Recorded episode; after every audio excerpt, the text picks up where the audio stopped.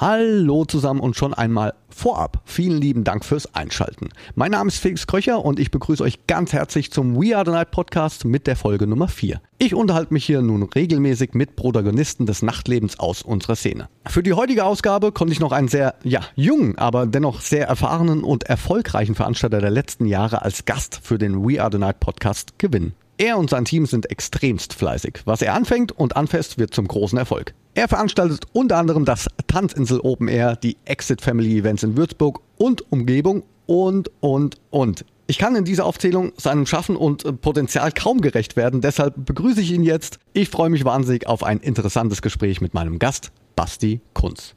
We are the night mit Felix Kröcher. Ein Podcast von Sunshine Life. Präsentiert von Schweppes. Mix it up. Rezepte und Infos auf schweppes.de.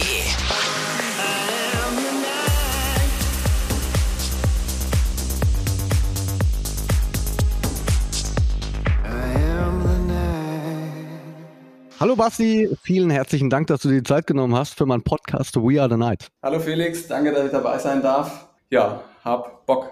Wir, ja, wir haben heute auch einiges zu besprechen, mein Lieber. Aber alles der Reihe nach. Aktuell bist du mit deinem Team ja Großes am Plan, sehr Großes. Magst du dazu direkt zum Einstieg ein bisschen was erzählen, ins Detail gehen? Ja, tatsächlich. Äh, wir sind gerade dabei, unser erstes Projekt im Ausland zu starten, im Schloss Schönbrunn in Wien ist auch ein UNESCO-Weltkulturerbe und da werden wir jetzt am 5. August mit Solomon und am 6. August mit Paul Kalkbrenner spielen. Und ja, das ist ja jetzt auch in drei Wochen, deswegen geht's ja auch richtige rund im Büro, aber für dich nehme ich mir natürlich immer sehr gerne die Zeit. Dankeschön. Also ich meine, es geht jetzt in die heiße Phase, merkt man. Drei Wochen noch? Ja, vor einer Woche released und jetzt, ähm, genau, drei Wochen geht's jetzt äh, ran an die Arbeit, quasi alles organisatorische. Aber wir haben schon viel im Vorfeld auch organisiert. Also es geht jetzt nur noch um Details. Ja, ich glaube, ich steht ja auch unter Strom, oder? Also ich meine, endlich kann man mal wieder planen, Dinge umsetzen. Also tatsächlich ähm, in zwei Jahren oder eineinhalb Jahren vermisst man das Gefühl natürlich, wie das ist, wenn es wieder losgeht. Und tatsächlich merken wir jetzt gerade alle so im Team, im Büro, äh, die Spannung steigt und äh, natürlich ein gewisser Respekt, Nervosität ist immer dabei, aber das gehört dazu. Das habe ich äh, bei jeder Show. Aber ansonsten sind wir ganz entspannt und guter Dinge solch ein großes Event zieht man ja nicht durch, wenn man gerade erst angefangen hat. Ich habe gerade eingangs erwähnt, dass du zu der jüngeren Generation der Veranstaltungsbranche gehörst, wobei man ja einfach sagen muss, dass du dafür schon einiges erreicht hast in den letzten vergangenen Jahren. Äh, ja, danke, Felix. Es freut mich, wenn du das so siehst. Tatsächlich habe ich angefangen, als ich 17 war, mit meiner ersten Party, mit, zusammen mit meinem Nachbar, mit Patrick. Und dann ging das alles so weiter. Ja, mit 17 die ersten ganz kleinen Partys, das waren irgendwie drei, vier, 500 Mann und äh, dann einfach Learning by Doing ging es dann immer weiter, genau. Na, aber immerhin 300, 400 Mann. Ne? Also das war aber dann noch nicht äh, wirklich elektronisch. Äh, doch, tatsächlich, das war auch schon elektronisch. Damals natürlich mit Local DJs, Freunde von uns. Ja, genau, das, das war durch die Bank immer elektronisch tatsächlich. Ach so, das, das wusste ich gar nicht. Ich dachte, das wäre dann doch, also jetzt nicht irgendwie böse gemeint oder dir nahe treten zu wollen, aber ich dachte immer, das war dann so eher noch ein bisschen so, naja. Moment, ich muss mich, ich muss mich korrigieren. Es, ich hatte zwei, drei Ausrutscher, die könnten dabei gewesen sein, wenn man das so Ausrutscher nennen mag. Äh, ja, äh, im Endeffekt waren das früher ganz normale Partys und irgendwann hat es sich dann aber konkretisiert und als es dann in den Open-Air-Bereich ging, war es dann wirklich durchgehend elektronisch und ich komme auch aus der elektronischen Schiene und lebt es und liebt es, seit ich, ja, seitdem ich meine Schwester damals, glaube ich, auf den ersten Rave mitgenommen hat mit, keine Ahnung, 13, 14 oder so. Ja. Die älteren Schwestern sind Bei mir auch. Perfekt, ja, genau. Gruß geht raus an die Nina. Wollte ich gerade sagen, ja. Und Gruß an Caro. Ja. Ihr seid schuld. Ihr seid schuld. Ihr seid schuld, genau. Ja, aber äh, eigentlich ganz gut. Lass uns mit dem Einstieg, mit deinem Einstieg beschäftigen. Lass uns dazu unterhalten. Du hast ja verdammt früh angefangen, das haben wir eben gerade gesagt. Was war der Auslöser? Ich sag mal so, ich war, war ja auch schon früh dabei. Wir haben es ja eben gerade festgestellt, ja, durch ja. unsere Schwester. Ja, ich war auch schon mit jungen Jahren, 15, 16, ich kann mich noch erinnern, ich glaube mit ja, mit 15 glaube ich das erste Mal auf der Mayday, wenn man das so sagen darf. ich habe nichts gehört. Ja, also ich meine, auf einigen Raves war ich als ich sag's mal so, als Feierkind. War das bei dir ähnlich? Ja, ja, absolut. Ähm, also äh, ich habe von Beginn an war ich einfach der Partymensch. Ich habe das geliebt, ich habe die Nacht geliebt, ich habe ja das Connecten geliebt und ja, so ist es dann entstanden. Aber tatsächlich entstanden ist es, wie man das so kennt, durch eine Schnapsidee. Also ich stand mit meinem Nachbarn Patrick an der Bar und dann sind wir auf die Idee gekommen, hey, das wäre doch echt mal geil, wenn wir einfach mal eine Party schmeißen, oder? Und du, du kannst es ja bestimmt nachvollziehen, wenn man irgendwie so jung ist, ähm, blauäugig, ohne irgendwelche Ängste, ohne irgendwie Gedanken sich zu machen. Ja, und dann ist aus der Schnapsidee tatsächlich eine Party geworden. Und von der Party ging es dann jeden Monat weiter, jedes Jahr weiter und dann wurde das immer größer. Nach drei, vier Jahren kamen wir dann eben auf die Idee mit äh, zwei anderen Kollegen damals noch, mit Adam und Mandy, dass wir doch ein Open Air machen könnten. Und das war 2013. Und damals war die, die Situation auch noch ganz anders. Da gab es ganz wenig Open Airs, auch lokal. Da gab es nur die ganz großen Dinger eigentlich, also wo du auch schon überall gespielt hast, natürlich Nature One, äh, La Family Park etc., die ganz großen, langjährig etablierten Geschichten. Und da war der Markt noch ganz anders und einfacher, äh, da den Einstieg zu finden. Das heißt, wir waren zur richtigen Zeit am richtigen Ort und hatten auch das Quäntchen Glück, ja, um dann das erste Open Air, die Tanzinsel quasi aus dem Boden zu stampfen in unseren Heimatort. Ich glaube auch zur richtigen Zeit am richtigen Ort, denn in der Region, ich glaube, wir müssen da ein bisschen drauf eingehen, das ist ja in der Nähe von Würzburg, sage ich jetzt mal. Genau. Um es mal ein bisschen bisschen einzugliedern, das Ganze. Und damit ihr euch ein Bild von machen könnt, wo es tatsächlich stattfindet, die Tanzinsel. Ja, das war dann 2013. Mit der Tanzinsel ging es los. Auch 2013? Tatsächlich ja. Planung ging natürlich 2012 los. Und da war ich dann, ich glaube, 18, 19 irgendwann um den Dreh. Und dann stand natürlich auch das erste Booking an. Und so, so wie man sich das vorstellen kann, zu, zu Beginn, zu den Anfängen, da war es mein absoluter Wunsch, ähm, Format B damals zu buchen, bis du dann später natürlich kamst. Ich kam ein bisschen später, ja. Genau. Ähm, das war tatsächlich das erste Booking. Meine Mom hat mir zum Geburtstag dieses Jahr den ersten Booking-Vertrag ähm, nochmal rausgeholt und geschenkt. Den hat sie irgendwo in den Unterlagen gefunden, weil damals äh, Ordnung und Struktur gab es ja da noch nicht. Da, da lagen die Booking-Verträge und was auch immer irgendwo verteilt in, in der Wohnung. Also ich kenne Kollegen, die haben nach wie vor keine Struktur. ja, das äh, kenne ich, aber ganz kleinlaut. äh, wir, wir, heute würde das nicht mehr funktionieren. Also äh, wir haben äh, acht, neun, zehn Leute hier im Büro. Wenn wir immer noch so arbeiten würden, dann würde das nicht hinhauen. Aber ja, so war das dann damals. Äh, da war ich auf einer Party, das war im Airport in Würzburg. Da hatte der Franz gespielt, Format B. Schönen Gruß an Franz an der Stelle. Und der Hawks war dabei, äh, sein Tourmanager. Und ich war da natürlich süße 18, 17, 18 und habe mich dann auf die DJ-Booth quasi geschmuggelt. Und habe einfach gesagt, hey, natürlich hatte ich da auch schon zwei, drei äh, Bier mehr getrunken und keine Angst dann davor gehabt und einfach mal probiert. Und bin dann tatsächlich hingekommen zum Franz und habe einfach, wie man das halt so macht, wenn man jung ist irgendwie, ähm, hey, ich bin ein Riesenfan und du kennst es ja mit Sicherheit. Äh, ähm, ich bin ein Riesenfan und mein größter Traum wäre es mal, wenn du bei uns auf dem Open Air spielen würdest. Und dann hat er gesagt, hey, klar, äh, hier ist der Hawks, äh, connectet euch einfach mal. Und äh, jetzt, wenn ich zehn Jahre später mit denen telefoniere, dann kriege ich immer die gleiche Geschichte erzählt dass sie beide danach heimgegangen sind und gesagt haben, ja, der Basti ist ein netter Kerl, schauen wir halt mal, ob er sich meldet. Und dann tatsächlich ein halbes Jahr später habe ich mich gemeldet, habe beim Hawks angerufen und gesagt, also Hawks, es geht los, äh, wir müssen jetzt einen Franz buchen.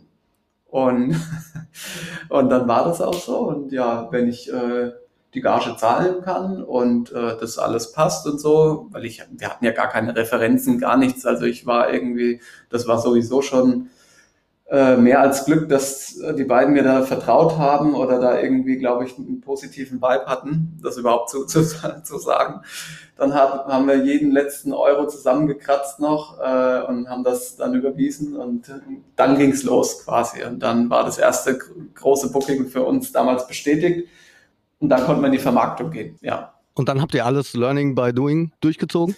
Absolut. Also wirklich ähm, von der Dixie-Toilette angefangen, wie viele man braucht, bis äh, zur Garderobe, äh, bis zum Getränkeausschank, bis also wirklich, wir sind ja A bis Z Veranstalter und dementsprechend mussten wir alles A bis Z lernen.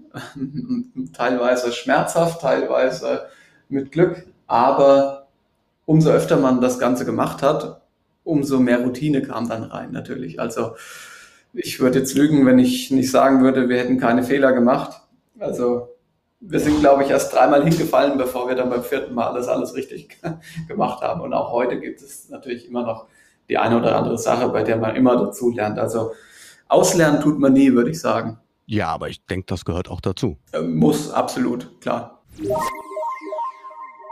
So, Freunde, gleich geht's weiter mit diesem interessanten Gespräch, aber sind wir mal ganz ehrlich. Gin Tonic getrunken haben bestimmt schon ganz viele von euch.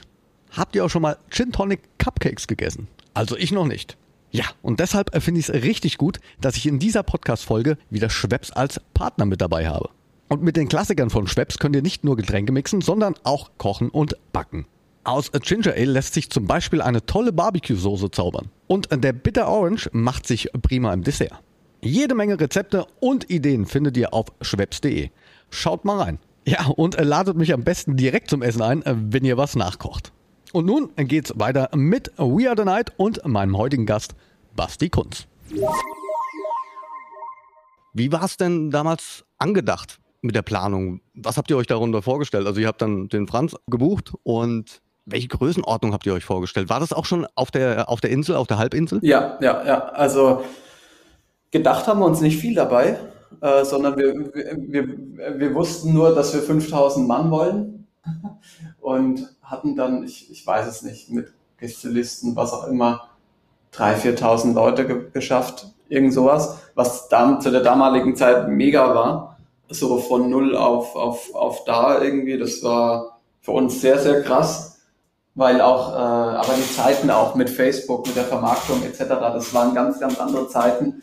Da hast du irgendwie mit 50 Euro Werbebudget eine Million Leute erreicht und, und heute brauchst du dafür irgendwie 10.000 Euro, äh, um, um 100 Leute zu erreichen gefühlt.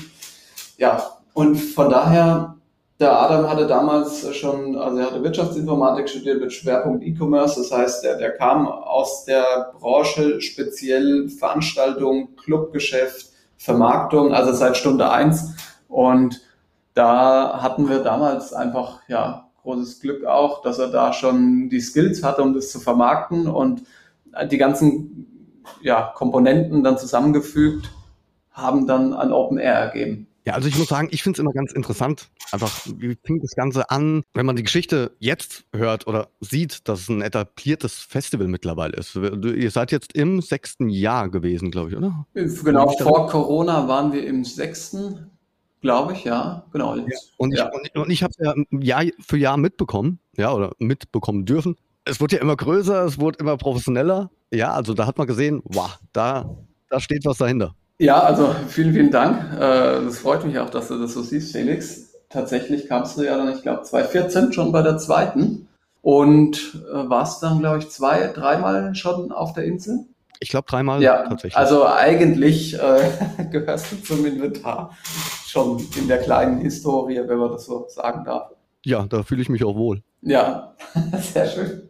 Ja, aber du hast eben gerade gesagt, ihr habt dann natürlich in, in den sechs Jahren viel Lehrgeld auch zahlen müssen mit Sicherheit auch ganz viele Hindernisse ja. überqueren, übersteigen müssen. Ne? Das äh, gehört natürlich auch dazu.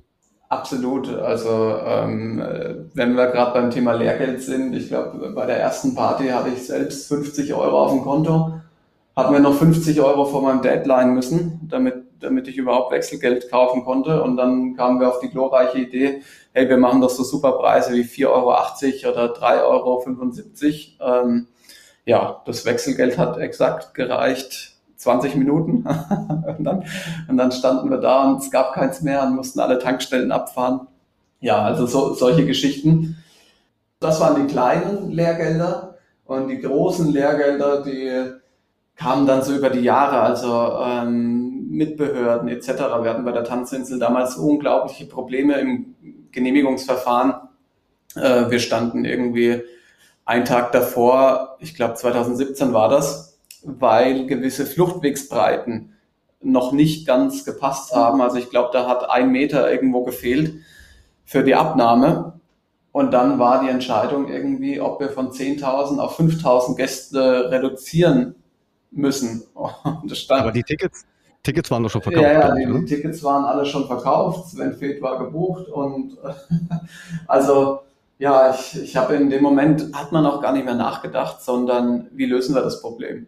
Und wir haben dann eigentlich, ja, manchmal ist es, ich nenne das immer MacGyver gespielt und irgendwas gezaubert und irgendwie ein Meter noch irgendwo abgegraben aus einem Hang mit, mit Baggern, mit Radladern, um dann final die Sicherheit zu 100 Prozent gewährleisten zu können. Also ist absolut auch äh, korrekt und wichtig so. Ist am Ende natürlich alles zum Glück, toi toi toi, Klopf auf Holz, gut gegangen.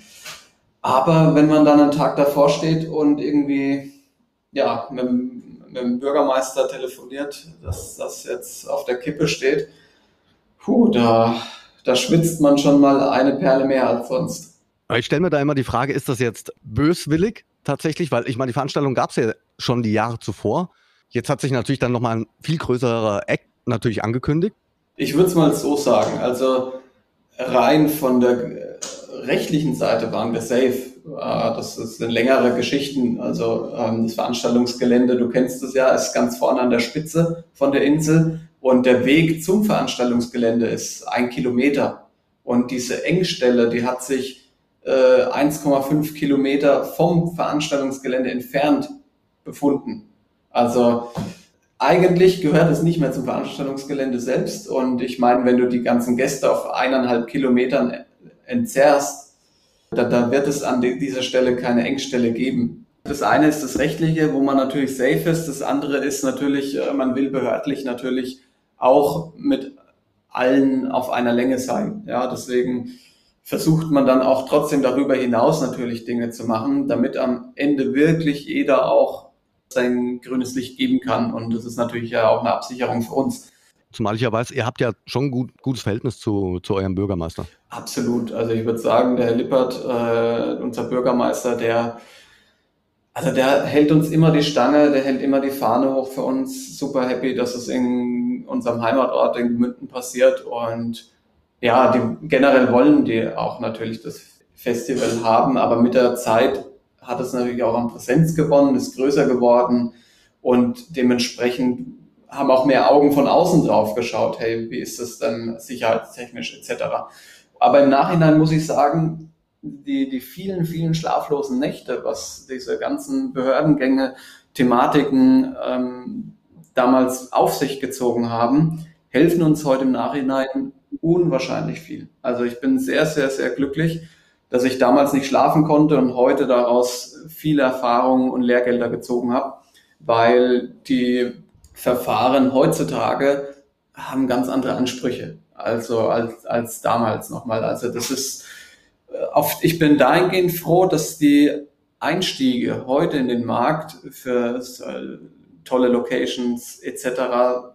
viel, viel, viel schwerer sind als damals, was natürlich auch uns irgendwo und, und ich, andere Veranstalter logisch natürlich ähm, in diesen Größenordnungen exklusiver macht, weil du nicht jedem x-beliebigen, hört sich jetzt vielleicht blöd an, ich möchte es nur erklären, äh, 17-Jährigen, so wie ich es damals war, auch den Einstieg zu geben. Und ähm, damals, deswegen habe ich zu Beginn gesagt, hatten wir sehr viel Glück und Blauäugigkeit äh, und es würde heute so nicht mehr funktionieren und ich würde es heute mit dem Wissensstand, den ich jetzt habe, auch nicht mehr machen.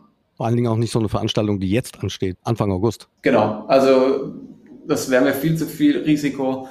Jetzt, jetzt ist es für mich kein, also Risiko ist immer dabei, logisch, aber für mich ist es ein überschaubares Risiko, weil man über die letzten zehn Jahre einfach so viel mitgemacht hat, so viel erlebt hat und man erlebt auch immer wieder noch Sachen, aber man kann von 100 Prozent einfach schon irgendwie 80, 90 Prozent abfedern, weil man die Sachen schon erledigt hat. Und zehn Prozent kommen immer dazu, die einfach neu sind. Und wenn äh, Dinge sind, ändern sich immer nur ein bisschen. Also man kann jede Erfahrung, die man gemacht hat, kann man echt überall fast eins zu eins widerspiegeln, beziehungsweise in einer abgeänderten Variante. Das klingt auf jeden Fall viel gelassener. Ja, vielleicht. Ohne, ohne die Sache jetzt natürlich nicht weniger ernst zu nehmen. Ja, also ich glaube, also ich, ich könnte das auch nicht, nicht machen, wenn, wenn ich nicht irgendwann entspannter oder ruhiger werde. Und ich bin ja jetzt heute auch mega, mega happy, dass wir so gute Leute im Team haben,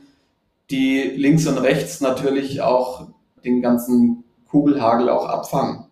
Da sind wir auch ganz stolz drauf natürlich, äh, weil wir so gute Leute in den Reihen haben, die unsere Erfahrungswerte weitergetragen bekommen haben und die das quasi übernommen haben und auch Verantwortung übernehmen. Und ich meine, äh, du kennst es ja noch, als wir uns damals kennengelernt haben, 2014 war das noch, da stand ich noch selbst am Durchlaufkühler irgendwie und habe zwischendurch irgendwie selber noch Bier gezapft, weil äh, links und rechts äh, 30 Leute gefehlt haben, das Personalplanung gab es damals halt nicht. Oder ich war selber am, oder Adam war am Eingang und Patrick war in der Bongasse und Mandy im Backstage-Bereich damals in den Anfangszeiten. Aber dazu, du auf das Thema zu sprechen kommst, weil für viele eure Besucher, Gäste, aber auch für die Künstler, für viele Künstler, mich definitiv mit einbezogen, wirkt bei dir und deinem Team so richtig liebevoll. Eigentlich schon so familiär.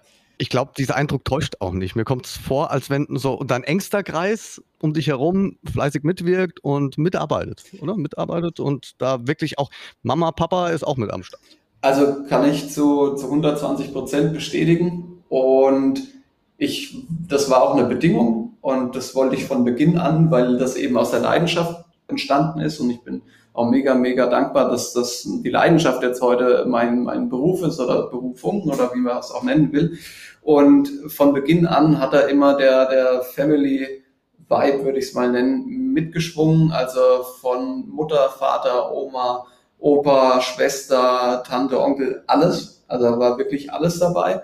Und so betreiben wir es auch heute noch, dass immer die persönliche Note mitschwingt. Also sei es die, meine Mom backt auch für Wien noch einen Kuchen jetzt und beschriftet den mit Paul Kalkbrenner oder Solomon.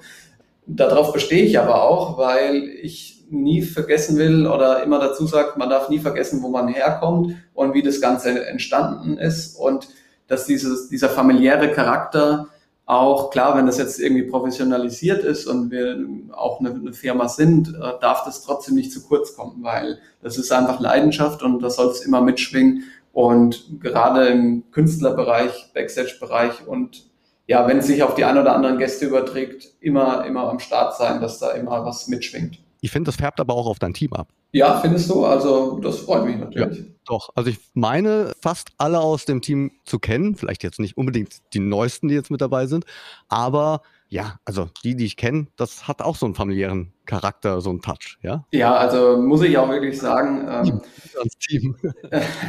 danke, das gebe ich auf jeden Fall weiter. Ja, also es, das Schöne ist, die Leute, die 2013 dabei waren, wenn ich die jetzt heute anrufen würde und sagen würde, hey, ich brauche die alte Garde, ich brauche die alte Schule jetzt für das Projekt, dann wären die ohne nachzufragen dabei. Also, und das finde ich ist das Tolle. Was wiederum für sich spricht. Ja, ja, ja. Die Veranstaltungen sind ja immer größer geworden und natürlich das Ganze viel professioneller geworden. Aber wenn du jetzt, ich sage jetzt mal wirklich ein Kackmensch wärst mit einem übelsten Charakter, dann wäre das tatsächlich nicht so der Fall. Ja, also muss man mal wirklich einfach so sagen. Und so wie ich dich auch kennengelernt habe und deine Darstellung, ja, ich finde, das ist sehr toll und das solltest du dir auch immer so bewahren. Ja, danke Felix. Also will ich auch und ich habe auch immer gesagt, egal wo es hingeht, am Ende ist man ja auch nur ein Mensch und äh, feiert gerne. Und äh, ich meine, ich fühle mich jetzt auch 0,0 so irgendwie, sondern wir, wir machen halt einfach jeden Tag weiter und das wird halt irgendwie größer und ich bin da einfach super happy.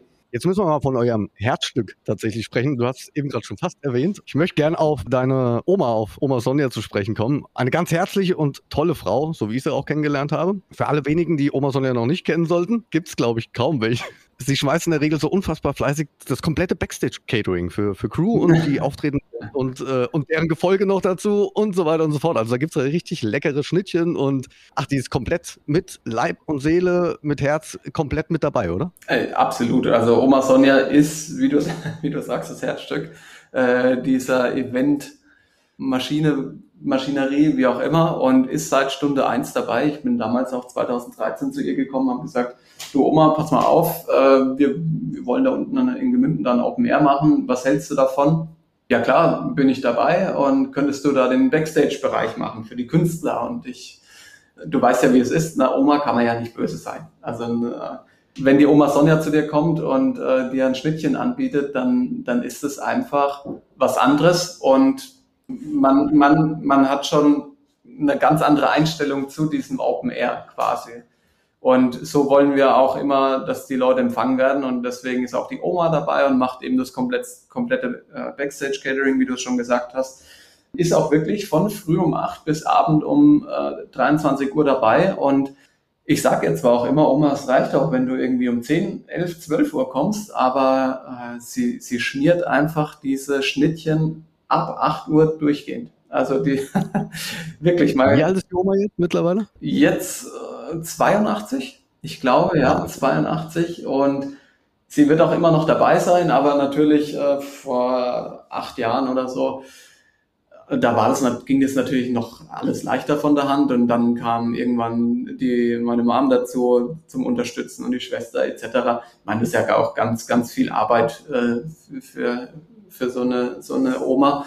Und jetzt greifen wir da mehr unter die Arme, einfach so, wie sie noch Lust hat und Zeit hat, aber sie ist trotzdem da. Also äh, da kann sie auch nicht raus aus der Nummer. Solange es geht, muss sie dabei sein. Hat sie nicht auch mit Sven Feth Bilder gemacht? Ich glaube, irgendwann habe ich mal sowas gesehen. Ja, ja, die, da, da gab es eine ganz witzige Situation. Äh, wir, wir hatten ein Bild gemacht. Also sie, sie kennt ja auch keinen DJ-Namen an sich so. Das heißt, äh, ihr ist es quasi, für sie ist es das Gleiche, wenn der Sven jetzt auf sie zukommt, wie der Hans Huber aus Gemünden. Das ist ja das äh, Putzige.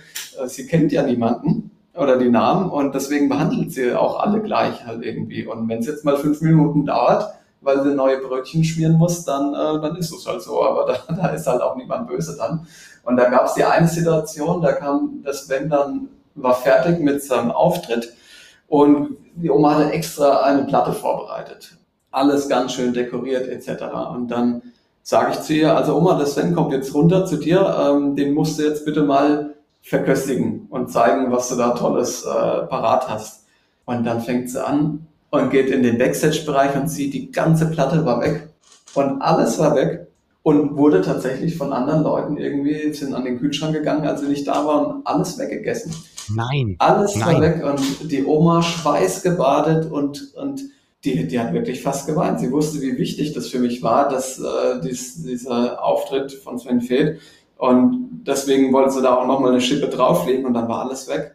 Und sie sagt, Basti, ich weiß nicht, was ich machen soll. Das ist einfach weg. Das ist einfach weg. Und Gott, die Arme. die Arme und ich habe es dann auch genommen, habe gesagt, Oma, alles, alles gut. Äh, Und wir hatten dann ein Glück, einen Vorteil, dass Sven direkt weiterfliegen musste zu einem anderen Festival oder einer anderen Show und das alles so kurz getaktet war, dass er wirklich nur kurz noch hinten Hallo sagen konnte und direkt los musste und dementsprechend die Schnittchen auch nicht genießen konnte. In dem Fall zum Glück. Sonst hätte die Oma, glaube ich, lange daran noch geknabbert. Das ist auf jeden Fall eine unfassbar tolle Frau. Grüße mir ganz lieb. Mach ich? Ich hoffe, dass ich sie dann auch dann demnächst mal wieder auf dem Event sehe. Blicken wir mal ein bisschen in die Zukunft. Generell, wo geht die Reise hin? Bist du da eher strukturiert? Ich würde jetzt sagen, ja, so wie ich dich kenne.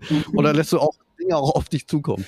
Ich muss jetzt mal hier meine 100 Blätter aufschlagen, auf dem Tisch verteilen. Nee, ähm, also ja, wir, wir haben ja schon ein paar Projekte, die außerhalb oder überregional dann sind. Das mit Wien ist jetzt einfach entstanden während der Corona-Zeit, auch weil wir wussten, okay, in Deutschland, das kann eventuell länger dauern. Wir strecken unsere Fühler mal ins Ausland, ähm, weil sieht man ja jetzt auch dort gelockert wird, Events stattfinden können. Und das war so der Plan dahinter.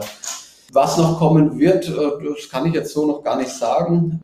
Wir sind jetzt erstmal, glaube ich, froh, wenn wir das Event durchziehen und dann mit unserem Team Stück für Stück dann die neue Saison hoffentlich 2022 dann ordentlich durchtakten können. Aber es wird natürlich wieder eine Tanzinsel geben. Definitiv. Also die wird es auf jeden Fall wieder geben. Die Frage ist natürlich dann, wann das sein wird. Aber äh, ich bin ein positiver Mensch und deswegen gehe ich davon aus, dass es spätestens nächstes Jahr im August soweit sein wird. Und ansonsten sehen wir uns dann hoffentlich dann wieder in Würzburg vielleicht zu Exit Family. Ja, also logisch, da kleinere Geschichten kann ich mir natürlich vorstellen, dass das schon wieder möglich sein wird mit Geimpften, mit Genesenen, wie auch immer. Da gibt es ja ganz, ganz viele Szenarien. Ähm, wir, wir sind generell auch auf alle Szenarien vorbereitet, was es dann am Ende wird. Kann man, ja, muss man einfach schauen, was die Regularien dann sagen. Aber logisch, äh, würde mich freuen oder auf der Burgruine etc. in Wertheim. Also waren ja immer mega, mega Partys mit dir. Ja, die Location ist natürlich für mich natürlich auch so ein bisschen geschichtsträchtig. Heimspiel. Weil ich dort, ja, ich kann da vom DJ-Booth kann ich direkt auf meine damalige Grundschule blicken. Das ist ein schönes Gefühl. Ja, Ja? da kommt, Aber ja auch nicht jeden Tag. da kommt bestimmt der ein oder andere Schulkamerad dann noch, nehme ich an. Die, die waren auch beim letzten Mal dabei. Da. Ah ja, schön, schön. Basti, mein, mein Podcast lebt natürlich auch von Anekdoten. Ich weiß, du bist da immer ein bisschen zurückhaltend, aber da wir alle im Nachtleben aktiv sind, jeder für seinen äh, Bereich, ich bin da immer ganz scharf drauf, aus meinen Gästen ein bisschen was rauszukitzeln, was, was die Geschichten betrifft oder die Erlebnisse, die du jetzt vielleicht auch nie vergessen wirst. Also da kitzel ich jetzt boah, ein bisschen an dir rum. Ich weiß, du bist ein Verhalten. Du musst natürlich auch keine Namen nennen, aber du hast ja jetzt mittlerweile auch über Jahre viel erlebt. Da würde es mich mal interessieren, gibt es da eins, zwei Dinger, eine Anekdote, wo du sagen würdest, boah, ich glaube, das erzähle ich irgendwann vielleicht noch meinen, meinen Enkeln, ja, weil das war schon so unfassbar. Also es gibt natürlich äh, in jeder Kategorie gibt es natürlich Anekdoten, sei es Gäste, sei es Künstler, sei es Produktion etc. Eine, die mir spontan einfällt oder die auch immer wiederkehrend ist, man merkt es immer auf einem Festival natürlich, wenn dann der, äh, äh, ja, die Stimmung steigt etc. Und dann irgendwann müssen halt doch Mann und Frau das Mausen dann irgendwann mal anfangen. Und, und dann weiß man natürlich nie, wohin auf so einem Festival. Und dann bin ich mal an einem Bauzaun vorbeigelaufen und da war ein Spalt offen gestanden, der eigentlich nicht offen stehen sollte und versperrt sein sollte. Ich weiß auch nicht, wie die das ge gepackt haben. Da war auch an der Stelle kein Security. Wir reden auch vom Bauzaun. Genau. Und, Okay. und dann habe ich gemerkt, okay, dann gehe ich dahin und sehe da so äh, Mann, Frau und äh, schon leicht bekleidet und sag, äh, ihr seid hier im abgesperrten Bereich, ihr dürft hier leider nicht sein. Und dann, ja, dann wollte ich jetzt auch kein Spielverderber sein und ähm, habe dann den Bauzaun dann halt noch final aufgesperrt. Und als ich zurückkam, habe ich gesagt, okay, ihr habt jetzt äh, zehn Minuten, Viertelstunde und wenn ich zurück bin, dann muss ich euch aber wieder reinlassen. Also ich wollte denen dann auch die Freude nicht verderben. Ja, das war so eine Anekdote aus dem Zuschauerbereich und aus dem Künstlerbereich. Da muss ich kurz, kurz. Vielleicht gibt es jetzt ein Tanzinselbaby. Wir wissen es vielleicht noch gar nicht. Ah, da gibt's mit Sicherheit einige. Also ich krieg immer wieder Geschichten, also äh, immer wieder Geschichten, wo Leute geheiratet haben auf der Insel, äh, danach Kinder gekriegt hatten, die heute irgendwie in sieben Jahren unsere Gäste sind. Und also wirklich äh, ganz, ganz tolle Geschichten, die da einem zugetragen werden. Was war denn noch eine tolle Anekdote? Hm, Ich hatte mal einen Künstler, ohne den Namen zu nennen. Und ich bin natürlich auch immer sehr bedacht darauf, dass es den Künstlern gut geht und dass die natürlich Spaß an der Arbeit haben Kann ich so unterschreiben, ja. und auch natürlich nicht verdursten dürfen während, äh, während der Arbeit. Und ich war an dem einen Tag auch so motiviert und hatte so Bock und Spaß dabei, weil alles so gut gelaufen ist, das Wetter war gut. Äh, und ich wusste, okay, das ist jetzt die letzte Stunde, da, da, brennt, da brennt nichts mehr an, äh, alles im Griff, passt. Und dann habe ich selber dann die Künstlergetränke übernommen und habe in einem Tempo immer wieder nachgeschenkt und nachgeschenkt, dass am nächsten, am nächsten Tag äh, die Frage aufkam, wie denn das Set war, ähm, weil ich kann mich eigentlich ab der Hälfte nicht mehr dran erinnern, ob das jetzt gut war oder nicht. Oder und ja, also am Ende ging alles gut, alle waren happy und es hat Spaß gemacht, aber es ist auch immer witzig danach zu sehen, irgendwelche, ja, so solche Stories, die dann auftauchen. Freue mich selber immer drüber. Der DJ Alkohol hat dann weiter aufgelegt. Also irgendjemand hat gespielt äh, und es hat funktioniert, es mal so. Eine abschließende Frage. Mein Podcast heißt ja We Are the Night. Durch deinen Beruf lebst du ja auch in der Nacht. Ist die Nacht für dich was Besonderes oder was macht die Nacht mit dir? Ja, also muss ich ganz klar sagen, ich bin äh, ein Nachtschwärmer, logisch, vor Corona. Ich, wie ich zu Beginn gesagt habe, ich lebe das ganze Thema ja schon irgendwie seit ich auf dem ersten Rave war, auf der ersten Party und dementsprechend liebe ich auch die Nachtgastronomie, die ganzen Leute, die damit zu tun haben, egal ob es der Barkeeper ist, ob es die Selektion ist, ob es irgendwie der Hausmeister ist. Man kennt irgendwann einfach jeden und es sind dann auch alles Gäste von dir. Und wenn du dann auch abends, nachts unterwegs bist, dann bist du Gast dort immer. Und das ist natürlich, man vermisst es einfach. Das, das fehlt einem. Äh, es macht immer Spaß und ich bin einfach so ein offener, offener Typ. Ich äh, connect einfach auch gerne. Ja, ich, ich unterhalte mich gern mit den Leuten und ja, du weißt, wie das ist, Felix. In, in der Nacht ist es irgendwie anders. Ne? Also anders natürlich wie am Tag. Und deswegen, es fehlt und ich freue mich, wenn es jetzt wieder losgeht irgendwann. Ich kann das absolut nachvollziehen. Also du bevorzugst dann lieber die Nacht als den Tag. Also veranstaltungstechnisch den Tag, weil wir zu 98 Prozent nur Open Airs veranstalten. Aber privat und persönlich, ja, ich würde sagen, ausgeglichen. Ich bin so, je nach Stimmungslage, auch Daytime liebe ich, aber nachts natürlich auch. Ich bin da ganz, ganz ausgewogen. Ich glaube, da vereint uns schon wieder was. das glaube ich auch. Mein lieber Basti, wir sind schon fast am Ende. Ich bedanke mich für das interessante Gespräch. Vielen lieben Dank. Danke auch, Felix. Hat mich gefreut, äh, dabei zu sein und hoffe, wir sehen uns dann auch mal wieder live. Das hoffe ich auch für dich, für das komplette Team, für die Veranstaltung, die jetzt demnächst ansteht. Alles Gute. Und für euch da draußen, meine lieben Freunde, auch euch ein großes Dankeschön fürs Einschalten. Wir hören uns spätestens in 14 Tagen wieder, dann mit meinem Gast Bernd Dix. Tschüss, euer Felix. We are the night mit Felix Kröcher. Ein Podcast von Sunshine Life. Unterstützt von Schwebs. Mix it up. Rezepte und Infos auf schwebs.de.